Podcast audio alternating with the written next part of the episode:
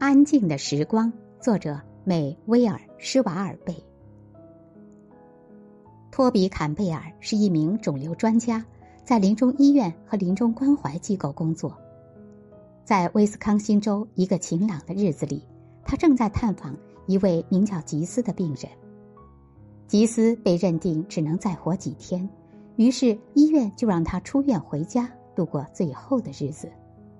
但是吉斯又顽强的活了三个月，吉斯的家人和朋友围在他身边，为他依然活着庆祝了一次。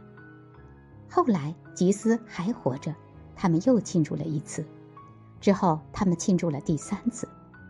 吉斯的生命的确在流逝，这一点毋庸置疑，只是不像大家预想的那么快而已。他向坎贝尔医生吐露心声，说他现在感到筋疲力尽，这并非因为疾病，而是他身边所有人都试图让他生命中仅存的每一刻都过得有意义，因此他没有一点儿属于个人的时间。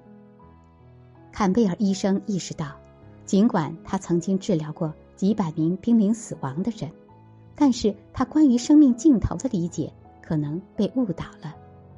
持续的高强度生活会让人感到疲惫不堪。